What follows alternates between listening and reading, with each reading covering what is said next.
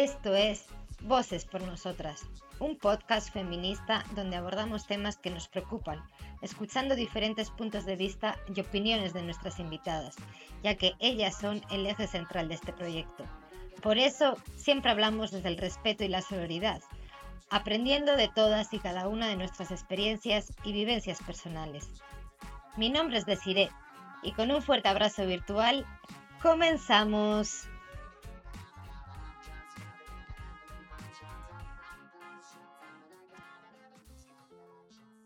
Hola, buenas y bienvenidas a todas a un nuevo episodio de Voces por Nosotras y bienvenida Paola también por estar aquí con, porque sé que andas muy atareada últimamente y por tomarte este tiempo para, para platicar un, un, ratito con nosotras. Muchísimas gracias a ti Des, por la invitación, por, por leerme, por verme y, y también abrirme este espacio que creo que es algo muy, muy especial esto que haces. Gracias. Bueno, voy a empezar presentándote un poco porque tienes un currículum bastante importante y para, para que vean de qué vamos a hablar en, en hoy en concreto. Paola es Paola Flores, se llama Paola Flores. Ella está, es egresada de, en Psicología Clínica y de la Salud por el Tecnológico de Monterrey tiene un diplomado en tanatología por la Fundación Elizabeth Kubler-Ross, no sé si se dice así. Sí, sí, Tiene diferentes diplomados también y actualmente está cursando la maestría en psicoterapia breve eh, sistemática en el Instituto Milton Erickson. Eh, ha realizado también diferentes intercambios internacionales, como también cursos, capacitaciones en Chile, en Estados Unidos y en Canadá y diferentes prácticas profesionales en diferentes lugares de la República. Y actualmente es tallerista, conferencista y psicoterapeuta en el Centro SICRE. Es coordinadora del proyecto Insignia Bienestar y es la fundadora de Humanizarte, que es un proyecto enfocado en dar psicoeducación referente a la salud mental y dar atención psicológica en personas con enfoque de terapia breve sistemática. No, muchas gracias. Este, la verdad es que siempre me pone como un poco incómoda eh, la parte de, cuando, cuando me presentan, pero creo que bueno, es una parte, un ejercicio importante también para, para reconocer nuestros logros, que es algo que hay, hay que hacer. Sí, por supuesto, para valorar de esta soy yo y he conseguido todo esto. Entonces, claro. con, con todo esto, pues estás bien atareada y bien ocupada, así que no, nuevamente muchas gracias por, por estar acá. Entonces, para empezar, quería preguntarte, ¿por qué la psicología? ¿Qué te motivó para empezar a estudiar psicología? La verdad es que es una historia súper eh, curiosa, porque yo me, me acuerdo muy bien de una escena, yo entrando en uno de los, yo creo que mi primer semestre de prepa, a un salón y estaba, estaba una amiga como, como sentada y yo me puse a su lado y le dije, oye, se llama, se, se llama Michelle, y le dije, oye, ¿tú qué quieres estudiar? Porque yo tenía como muchos cuestionamientos de qué, a qué era, lo que me, me, gustaba. Me gustaba mucho dibujar en ese entonces y yo decía, pues bueno, arquitectura o diseño o algo así, ¿no? Entonces le digo, oye, ¿tú qué quieres estudiar? Y me dice, no, pues psicología. Y yo me acuerdo haberle dicho, bueno, ¿y qué es eso? Digo, sí sé que es un psicólogo, pero, pero ¿qué es la psicología, no? Y me dice, pues bueno, es como un doctor, pero en vez de ver el cuerpo, ve la mente. Y yo, wow, qué interesante. y en ese momento dije, yo quiero estudiar eso. Y ahorita ella es mercadóloga. Ni modo, nada más me contagió y se fue. Pero, este, pues más o menos así nace. Me empezó a gustar mucho durante la carrera, como, como ya empecé a adentrarme un poquito más, a ver los diferentes planes de estudio. Específicamente escogí la psicología clínica porque porque el plan de estudios me sonó muchísimo más interesante. Eh, como que sí he tenido algún pequeño gusto por la parte un poco eh, fisiológica, por así decirlo, por el cuerpo. Entonces recuerdo haber visto como los, los, temas de, de, la psicología clínica y de la salud que me llamaban muchísimo más la atención. Durante toda mi vida o a partir de ese entonces sí me veía en el ámbito de atender a pacientes. Entonces por eso este, escogí específicamente esa. Y así es, pues es, es, la historia, la verdad. Lamento que no sea tan interesante, pero sí es chistosa, al menos. No, es, es, divertido, ¿no? De, pues casi por casualidad que me lo dijo una amiga que luego ella se fue por otro camino, además. Exacto. Sí, sí, fue una, una, casualidad muy padre. Ahorita la verdad es que me fascina, me gusta mucho lo que hago eh, y pues en esas andamos. Y de, de, todas las cosas que haces en la actualidad, que en esa fascinación por la psicología, hace poquito creaste, bueno, relativamente poquito creaste, fundaste el proyecto Humanizarte, que está enfocado, espérame que lo lea, porque se me ha olvidado, perdón, en terapia breve sistémica, sistemática. Sí, sistémica, sistémica, ajá. ¿Quieres contar un poquito qué es exactamente humanizarte y en qué consiste este tipo de terapia? Claro, debido a la contingencia, como que, este, pues bueno, a, mí me pasaron muchas cosas antes de la, de la contingencia, eh, me quedé sin trabajo, de hecho, mm. y este, fue como, como una oportunidad, yo ya tenía ganas de como empezar a, a poner mis cosas en las redes sociales, porque sí, pues es un medio importante ahorita, ahorita sí. de los más importantes para, para, para hacernos promoción y para buscar como llegar a más gente, ¿no? Y luego pasó la contingencia y dije, bueno, lo tengo que hacer. O sea, ya es una obligación. Pero sí quería darle como un toque mucho más personal, más eh, especializado en cierta forma. Me gusta mucho que el proyecto Humanizarte se parece mucho a mí.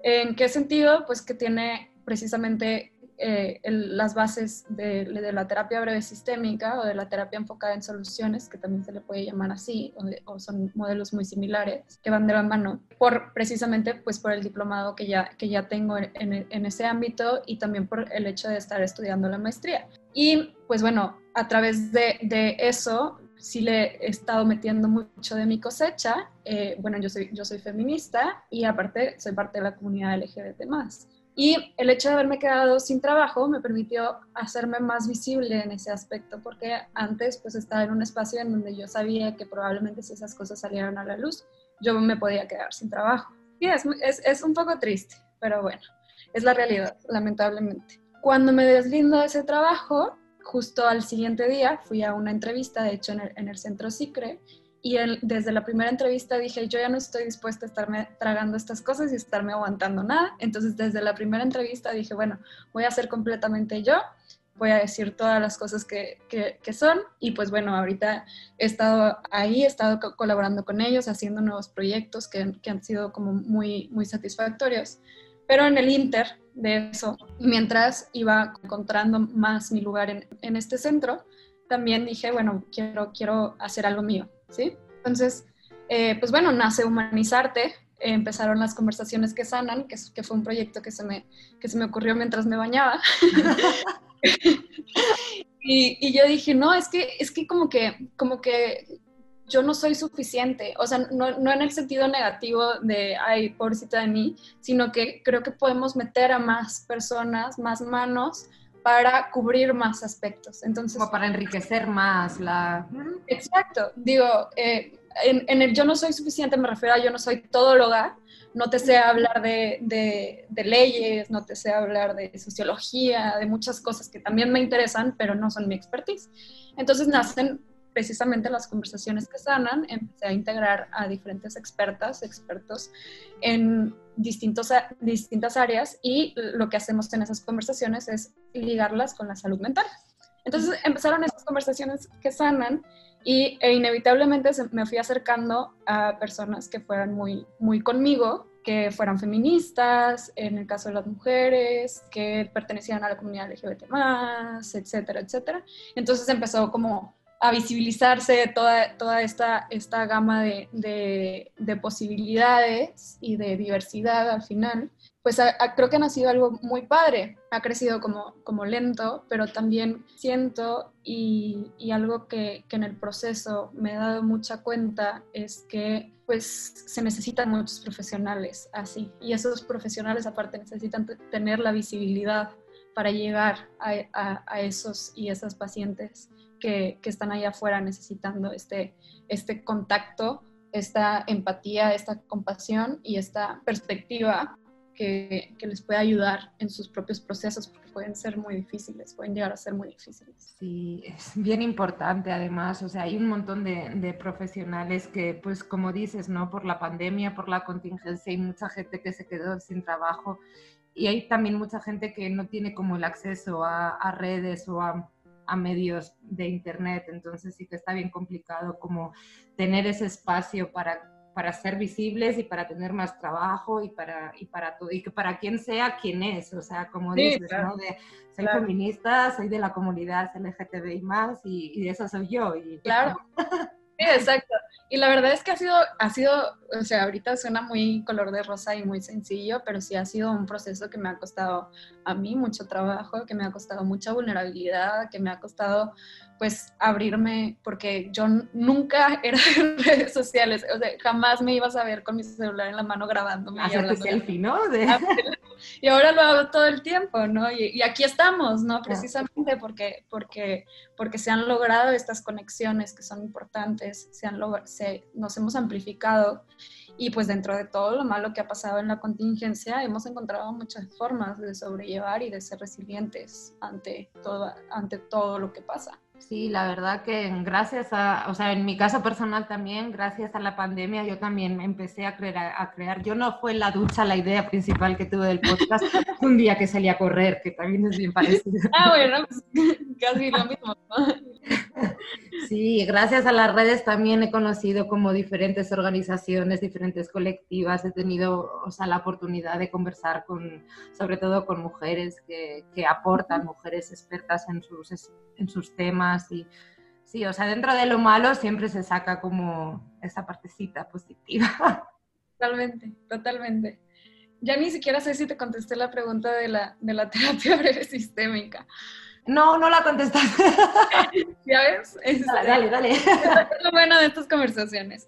Eh, la, la, terapia breve sistémica, bueno, pues es, es psicoterapia, o sea, está basada en, en, psicología y es un, es un modelo que se le llama breve no porque sea en rápido tiempo, o sea, en, un corto tiempo que, que, se vean los resultados, o sí, pero un poco se, se, se, se, dirige más a eso en el ámbito de que son pocas sesiones en las que se atiende a un paciente y en estas, en estas sesiones nos enfocamos en la meta que tiene esa persona en ese momento, ¿sí? Entonces, una de las preguntas principales en, en, la primera sesión es, bueno, ¿qué quieres lograr ahorita? ¿En qué quieres mejorar? ¿Hacia dónde vamos a, vamos a ir? Y pues es una, es una terapia muy inocua, muy, muy sana para, para las personas, porque se va creando a la medida de la meta que, que tengan esas personas, ¿no? Y en esa meta se van dando diferentes comentarios, diferentes preguntas que vayan guiando a la persona a llegar a esa meta propia, ¿sí?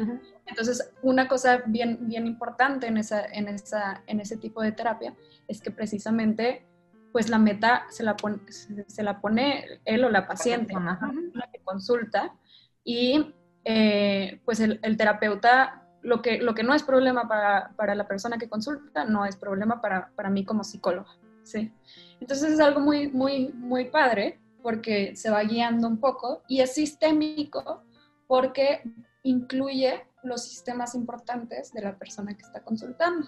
Normalmente puede ser, por ejemplo, la familia, un, sistema importante, integra, este, dependiendo también de, la meta, ¿verdad? Puede ser en el trabajo, puede ser en la escuela, etc. ¿sí? No significa que, que toda la escuela llegue a la sesión, pero sí que se vea a la persona que consulta como un engrane dentro de muchos otros engranes. Engranes importantes que son significativos, se busca, bueno, se, se logra que los otros engranes que están al lado también se muevan. Las personas vamos interactuando con otras personas y vamos creando realidades, construyendo realidades de acuerdo a nuestra interacción, a nuestra conexión con las personas. Entonces, pues bueno, si movemos a una persona, se mueven las interacciones que está haciendo y por ende también se van acomodando algunas otras cosas. Ay, suena bien interesante. Sí, es, es, es, muy padre. Y la persona que, que, consulta o las personas, este, puede ser también en, en, el ámbito de terapia familiar, pues se vuelven agentes de cambio en, en su entorno, porque es lo que, lo que está, está en, en contacto con este, este nuevo cambio o esta, esta nueva meta que se está buscando. Aunque sea interna, causa cambios externos, porque cuando nosotros estamos bien, pues la gente que está a nuestro alrededor lo nota. Sí, y claro. cuando estamos mal, igual. También. Y volviendo un poquito a antes de la pandemia que, que, comentabas, ¿no? Que justo te quedaste sin trabajo y que no podías ser quien eras, por decirlo de alguna forma, porque si no, pues te iban a correr del trabajo. Y me imagino que parte del que tú seas una mujer feminista tiene algo que ver también con este tema. Y imagino que más ahorita que a la hora de, de dar terapia aplicas una perspectiva de género. ¿Qué diferencias has notado? Bueno, no sé cómo decirlo, es decir, ¿qué diferencias hay como una terapia más tradicional, en una psicología más tradicional, como a la misma terapia, pero con una perspectiva de género? Sí, eh, la verdad es que muchas, lamentablemente muchas. Hay, hay muchas personas eh, profesionales en las que yo confío plenamente y que con toda con todo mi cariño yo refiero pacientes y demás. Lo que sí es que llegan a veces historias de terror, ¿sí? Eh, o sea, de, de, de terror, porque pues en todos lados hay de todo, ¿verdad? Y un, un título no, no, te asegura mucho. Y lamentablemente en, en, México pues hay mucho, hay mucho machismo interiorizado, hay mucha, está el sistema patriarcal al final que, que, podemos traer adentro y que a veces puede salir a relucir.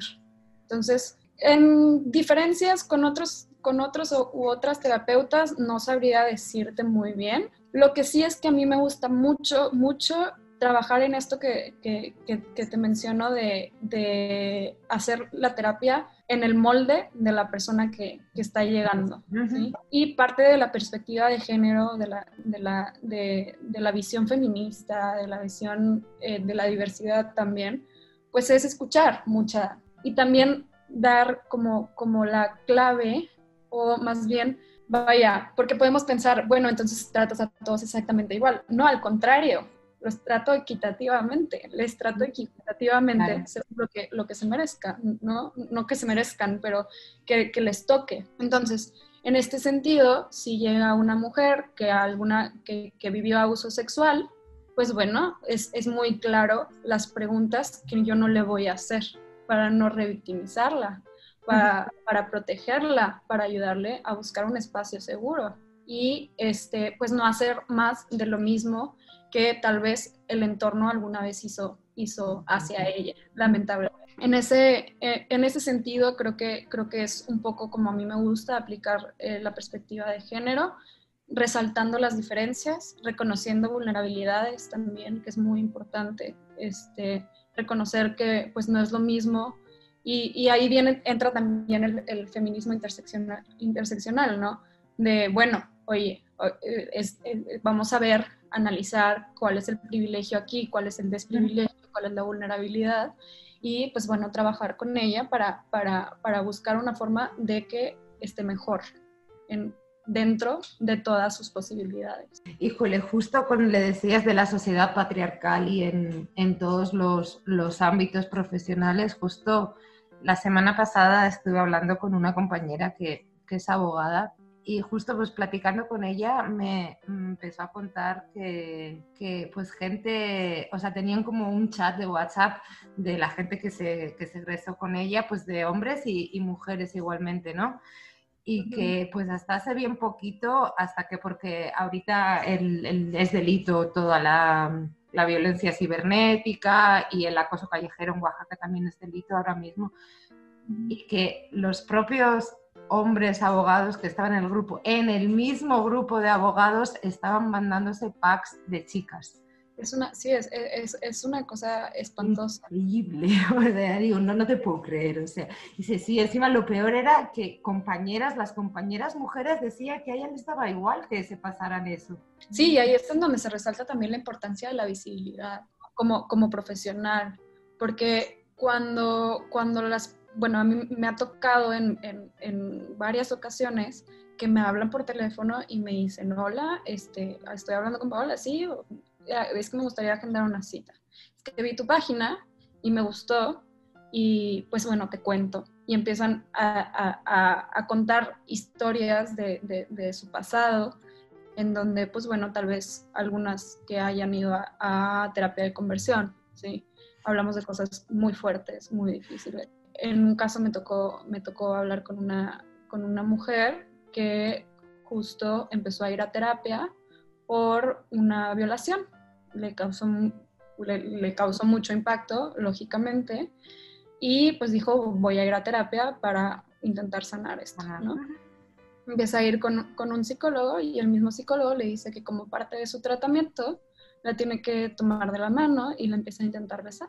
Hablamos de que, de que estas, estas personas, aparte, les nace un, un, miedo, ¿sí? Obviamente. por favor, porque luego se acercan conmigo con mucha cautela, como, como, como se esperaría, con mucha cautela y con mucho miedo de, bueno, ¿qué va a pasar ahora? Y se animan a acercarse precisamente porque se entiende un poco el contexto y la visibilidad que tiene de la persona con la que nos estamos acercando, ¿no?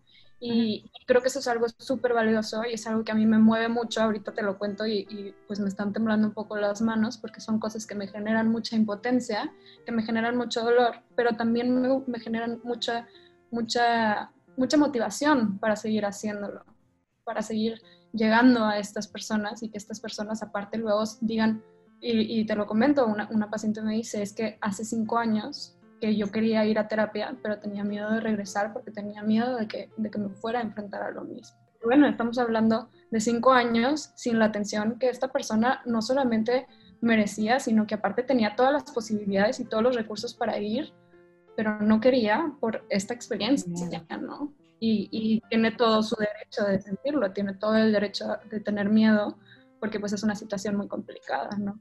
Sí, joder, o sea, justo te, una de, las cositas que te quería preguntar era de experiencias que, que, te han llegado y que te hayan movido y pues estas que estás comentando creo que son experiencias como bastante que dices, ¿no? Que, que te da para temblar y esto ya es una pregunta y creo que es más curiosidad personal que otra cosa. cuando, cuando te suceden este tipo de situaciones o, o sea, te contactan pacientes que, que han vivido situaciones que, que, te llegan, que te mueven, tú como, como profesional, pero como persona también, ¿cómo haces para que, para que esa situación no traspase? O si lo traspasa, ¿cómo, cómo lo gestionas a tu ámbito personal? Porque me parece bien complicado. Sí, y también lo, lo complicado es saber en dónde está el límite, ¿sí? Porque si yo te dijera, no, no pasa nada, no me afecta, no me duele, entonces estamos hablando también de un problema, ¿no? Creo que en parte, y, y, y lo menciono, eh, una, una, parte importante para mí es mantenerme yo protegida y cuidada y por ende yo también asisto a mi, a mi propia terapia en donde puedo trabajar mis propias dificultades para poder apoyar a otros y otras. Eh, en otra parte también importante, y es algo que aprendí, de hecho, este, trabajando con, con, muchos niños y niñas en situación de gran, de gran vulnerabilidad por cardiopatías congénitas, entonces iban a pasar por, por procedimientos de alto riesgo. Algo que, que aprendí mucho de ahí es decir, bueno, si yo estoy aquí y ayudo en algo, eso, eso voy a hacer, ¿sí? Mm. Entonces decir, bueno, esta situación como quiera se iba a presentar, lamentablemente. Pero si yo estoy aquí y tengo un poquito que aportar, un poquito en donde ayudar, entonces voy a hacer lo posible por, por, encontrarlo. Y así lo vas gestionando. Sí, claro. Y, y, justo también, este, pues bueno, al final yo con lo que más me intento también proteger es seguir aprendiendo, seguir equivocándome, asimilando que me equivoco y pidiendo disculpas, intentando remediar, remediar los daños posibles y pues al final seguir, seguir buscando nuevas experiencias que me permitan llegar un poquito más, más allá después, ¿verdad? Y por ejemplo, en cuanto a acudir a, a terapia, yo soy la primera que ahorita he vuelto con sana distancia a mi terapia que la había dejado por COVID. Y, Pero muchas veces está como súper estigmatizado, ¿no? De, ay, como que estás medio loca o cualquier cosa que no tiene ningún sentido. Cuando a la mínima que nos duele como el dedo acá y vamos al doctor de, ay, y a la salud mental al final del día en muchas ocasiones como que pasa, o sea, yo sé que es un privilegio para, para muchas personas, o sea, los recursos económicos para pagarlo, aunque existen diferentes redes que, bueno, volviendo otra vez al tema que me desvío yo sola, eh, ¿por qué es importante la salud mental?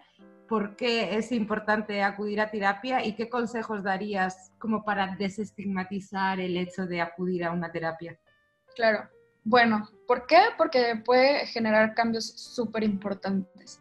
Si nos vamos un poquito como al trasfondo de lo que es la salud mental, eh, la OMS de hecho cuando, cuando da su definición, que ahorita no la tengo a la mano eh, tal cual, pero la OMS habla de tres partes muy importantes que afectan a la salud mental, que interactúan con la salud mental. La salud física, la salud social y la salud, eh, pues ya, ya, ya la mente como tal. Entonces estamos hablando de que al final esta percepción de, ay, mi yo cuerpo, mi yo mente como entes separados, no existe, ¿sí? Si nosotros tenemos una enfermedad en el cuerpo, nos va a afectar en la salud mental, nos va a afectar en la salud social. Es, una cosa eh, bastante lógica, ¿no? Asimismo, también nuestra salud mental, si se mueve, las otras dos se van reacomodando, ¿no?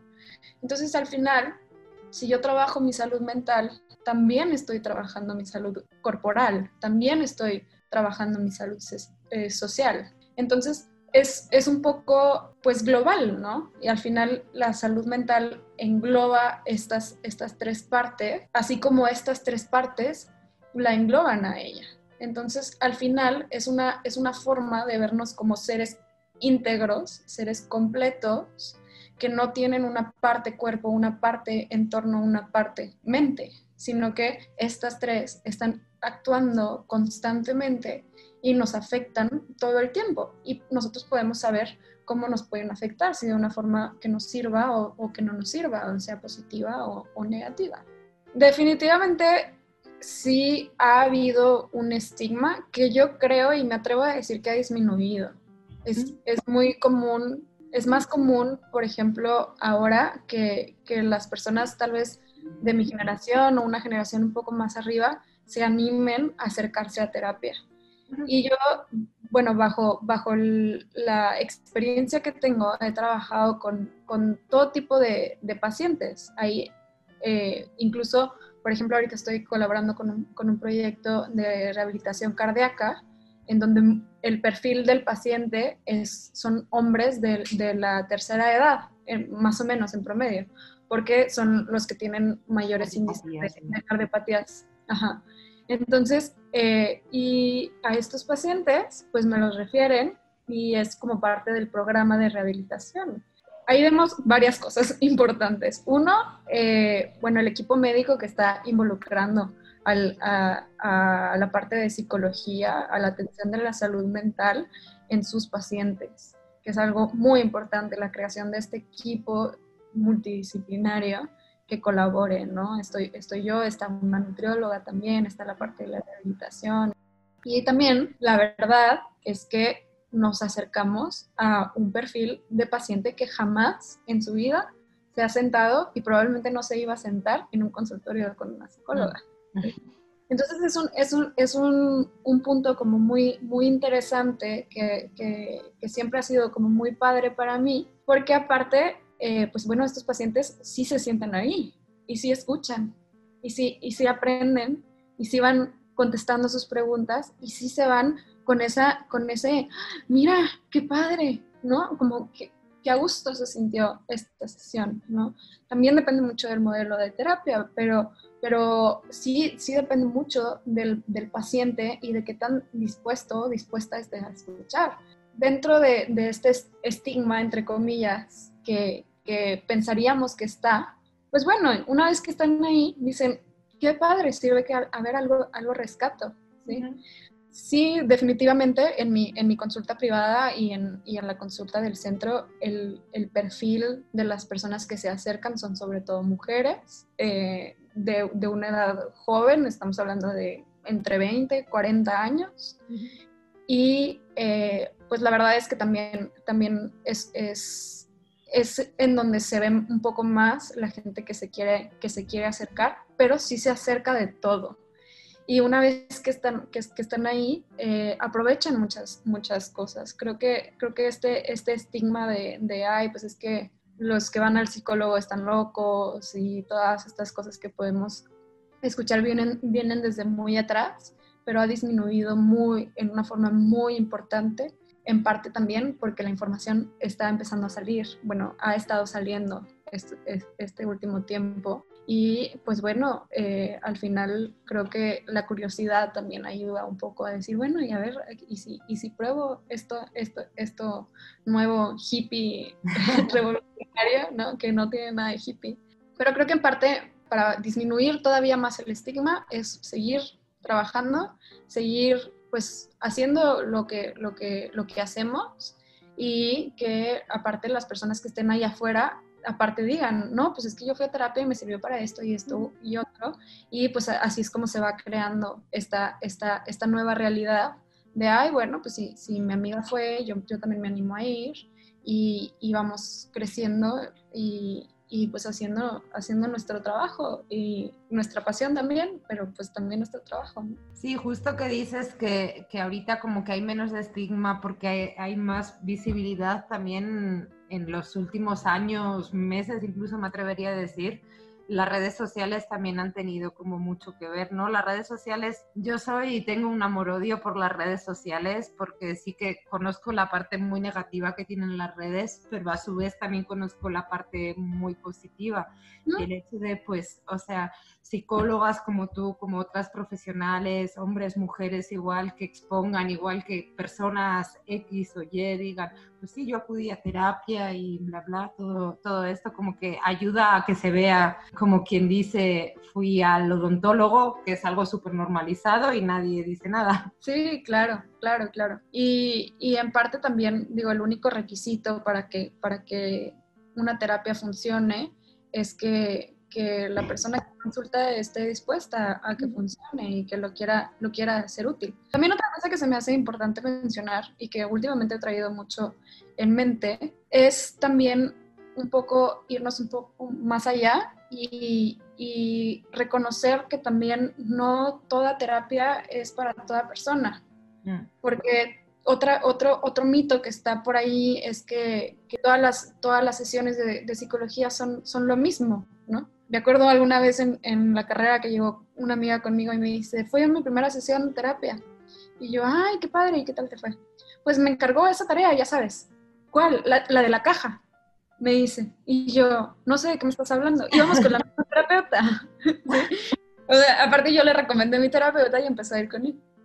Entonces, creo que, que, que eso es algo también importante reconocer que hay diferentes tipos de, de, terapia, diferentes tipos de terapeutas, son diferentes personas con las que nos estamos enfrentando. Y un poco también, si, si las personas que están escuchando por aquí se animan a empezar a ir a terapia, reconocer que, bueno, tal vez haces una cita en humanizarte y la primera cita no te gusta.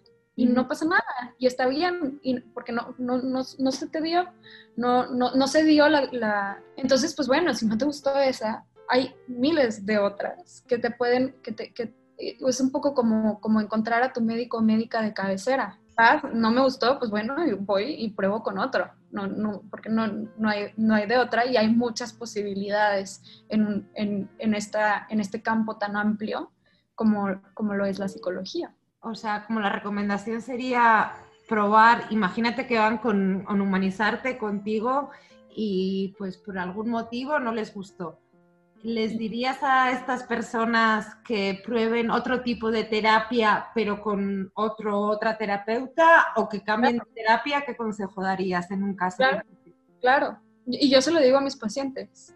Si en, si en algunas sesiones no, no vemos cambio, no hay ningún problema, yo te refiero con, otra, con, con, otro, o con otro enfoque o con, o con, este mismo enfoque, pero con otra terapeuta, no, pasa, no, no hay ningún problema con eso. Y también como, porque, porque luego también está este, este miedo a decir, híjole, pues es que yo fui y eso que, que tanto dicen que funciona, a mí no me funcionó, mm. entonces tal vez yo estoy haciendo algo mal. Y no es así. La persona no está cometiendo un error. El terapeuta, la terapeuta tampoco está cometiendo un error. Solamente hay algo que no se dio ahí que muy probablemente se pueda encontrar sin ningún problema en otro lado. Y al final, pues yo soy suficientemente eh, confiada como para decir no hay ningún problema, lo platicamos y yo con gusto te paso el teléfono de, colegas que trabajen en, en, otro enfoque o con este mismo enfoque, pero que sean diferentes. Ok, entonces, si, si quieren, aunque sea probar esta primera sesión, a ver si, si les gusta o no, si quieres contar un poco cómo se ponen en contacto contigo, cómo, o sea, si das terapias online eh, a nivel, o sea, físicamente, porque tú estás en, en Monterrey, y, y, como para finalizar, ir finalizando ya, si quieres mencionar algo que no hayamos platicado ahí, de lo que quieras, como si quieres hablar de los arbolitos, también perfecto, siéntete libre. Claro, este, mira, mi, mi contacto eh, como más cercano es la misma página de Humanizarte. Está en Instagram y Facebook, pero honestamente eh, a lo que más me, meto es a, Instagram. Entonces por ahí me podrían escribir. El, usuario es arroba humanizarte.psicología, humanizarte con, con, Z, ¿no? pues bueno, también creo que eh, podría dejar mi teléfono, que es 811 79 69 727. Eh, me pueden buscar por cualquiera de los, de los dos medios. si es por teléfono, prefiero que me, que me, escriban antes y nos ponemos de acuerdo para agendar una llamada telefónica para, para hablarlo, para hablar un poquito, un poquito más. ¿Y qué más? Ah, pues algo más, creo que, creo que por mi parte es todo. Eh, lo que sí se me hace súper importante es agradecerte a ti el, el espacio. Eh, creo que este tipo, tipo de espacios hacen, hacen una diferencia muy grande y el hecho de que pues, me hayan abierto las puertas, que me hayan hecho la, la, invitación es algo eh, muy significativo. Y, al final, pues bueno, creo que, creo que estamos unidas en, en, la misma, en las mismas causas, en las mismas luchas y pues hay que seguir hablando de, de todas estas cosas que son súper importantes y seguir creciendo porque como como es el lema de humanizarte, ¿no? No somos todólogos, pero nos gusta ir explorando y tejiendo redes que construyan eh, conforme a lo, que, a lo que nosotros pensamos y, creemos y quiénes somos. Sí, no, pues gracias, gracias a ti. Sí, yo cuando, como te decía, ¿no? La idea de, de crear el, el podcast también vino como la mayoría de mis ideas felices que luego ejecuto cuando salí a correr. Y, y la, la, la, idea inicial es tener pláticas con, con, diferentes mujeres, porque yo soy la primera que, pues yo tampoco soy todóloga, obviamente, y soy la primera que quiere aprender de diferentes áreas y conocer a todas las mujeres expertas, profesionales, tanto a nivel profesional como, como te decía antes, ¿no? Como la personita que, que hay detrás y ver el lado humano y no tratar a, es psicóloga y meterla en la caja de es psicóloga o es abogada y meterla como en la cajita, ¿no? Detrás hay una persona que igual siente, llora, ríe y pues como todas, ¿no? Entonces me parece bien importante y que ah, una cosita, Paola, que no mencionaste, las terapias las estás dando online. Eh, por, lo pronto solamente las doy en línea eh, para proteger a, todas las personas, protegerme a mí también. Eh, y como ahorita yo estoy trabajando en, un hospital, pues bueno, yo intento resguardarme lo, lo, más posible para, para, no ser, pues sí, para no, no contagiar a nadie y llegar a, a estar contagiada, ¿no? Eh, eso ayuda en, muchos, en muchos aspectos. La verdad es que yo me he dado cuenta de, su efectividad. Eh, aparte nos permite como, como tener una, una, interacción muy distinta y no menos íntima. Porque, pues bueno, ahorita estamos en, en línea, por así decirlo, pero estamos, cada, tú, tú estás en mi casa y yo estoy en la tuya. Entonces, esa es una intimidad muy padre en terapia porque también aparte eso significa que tú estás en tu lugar seguro y no estás yendo a visitar al terapeuta en su espacio. Entonces creo que eso es algo, algo muy valioso que yo he rescatado de la, de la terapia en línea, que además pues rompe barreras, ¿no? Porque yo puedo ahorita tener una paciente en Veracruz, puedo tener una paciente en Ciudad de México y pues nos permite conectarnos desde, desde lejos cuando probablemente antes no, no lo hubiéramos podido hacer. Pues sí, nunca lo había visto de ese modo. Sí, yo siempre, como te decía, o sea, yo había dejado porque la, la, terapeuta con la que yo estaba dando terapia, pues empezó, pues igual no por la pandemia, empezó a, a darlo online. Y siempre me negaba yo de, ay, no me gusta el online, no sé qué, no sé cuánto. Y un día yo a mí misma me dije en plan de, o sea, inténtalo, ¿no? Pero creo que también iba con la predisposición de que no iba, iba, a gustar. Y justo la semana pasada me dijo, estoy empezando a dar las presenciales, igual con sana distancia, con todo el tema de si te animas. Ay, sí, por favor, que me... lo necesito urgentemente. Sí, claro. La verdad es que he tenido resultados este, muy padres. Yo no había eh, practicado la terapia en línea antes, pero, pero ha dado muy, muy buenos resultados. Y en la, o sea, no, no, te lo cuento yo, está en la investigación y en, en los resultados que se, que se ha tenido de, de, muchos y muchas terapeutas y se ha encontrado que, que es igual de efectivo. Hay, hay, cosas que se pierden y hay cosas que, que se ganan también. Mm, como las redes sociales, ¿no? básicamente. Te agradezco muchísimo el espacio y agradezco también mucho a, todas las mujeres que, nos están escuchando. Y pues bueno, estoy a su disposición. Ojalá que, vayamos tejiendo todavía más redes. Sí, no, gracias, gracias a ti, Paola. Igual voy a dejar en, en la descripción, en todas las plataformas, tu, eh, tu enlace a tu página de Instagram, tu teléfono también para las las que quieran puedan ponerse en, contacto contigo. Y, nada, normalmente siempre suelo terminar, aparte de agradeciendo, diciendo que nos escuchamos en el próximo episodio, pero como Paola ya sabe, este va a ser el, último episodio de la primera temporada porque vamos a hacer un parón con la grabación de, de, los, de los episodios del podcast porque estoy preparando otras cosillas por ahí, pero es solo el final de la primera temporada porque en unas cuantas semanas regresamos con la segunda, así que pues agradezco que seas la última invitada de esta primera temporada, Paola, y pues nada, vamos a seguir tejiendo redes. Siento muy, muy honrada. Felicidades por el trabajo, por el trabajo que haces y pues vamos a escucharte en la segunda temporada. Pues nada, gracias ahí para lo que gustes, aquí estamos al pendiente. Así que pues gracias Paola y gracias igual a todas los que, las que nos han estado escuchando hasta aquí. Les mando a todas un fuerte, fuerte, fuerte abrazo virtual. Bye bye. Muchas gracias por formar parte de este proyecto. Voces por Nosotras es un podcast realizado entre todas, por lo que si quieres participar como entrevistada en alguno de los episodios, puedes enviar tu propuesta a vocespornosotras.gmail.com, seguirnos en nuestra cuenta de Instagram voces.por.nosotras o a través de la página web viajaconpdepasaporte.com diagonal podcast Voces por Nosotras. Nuevamente, muchísimas gracias de corazón y escuchamos nuestras voces en el próximo episodio.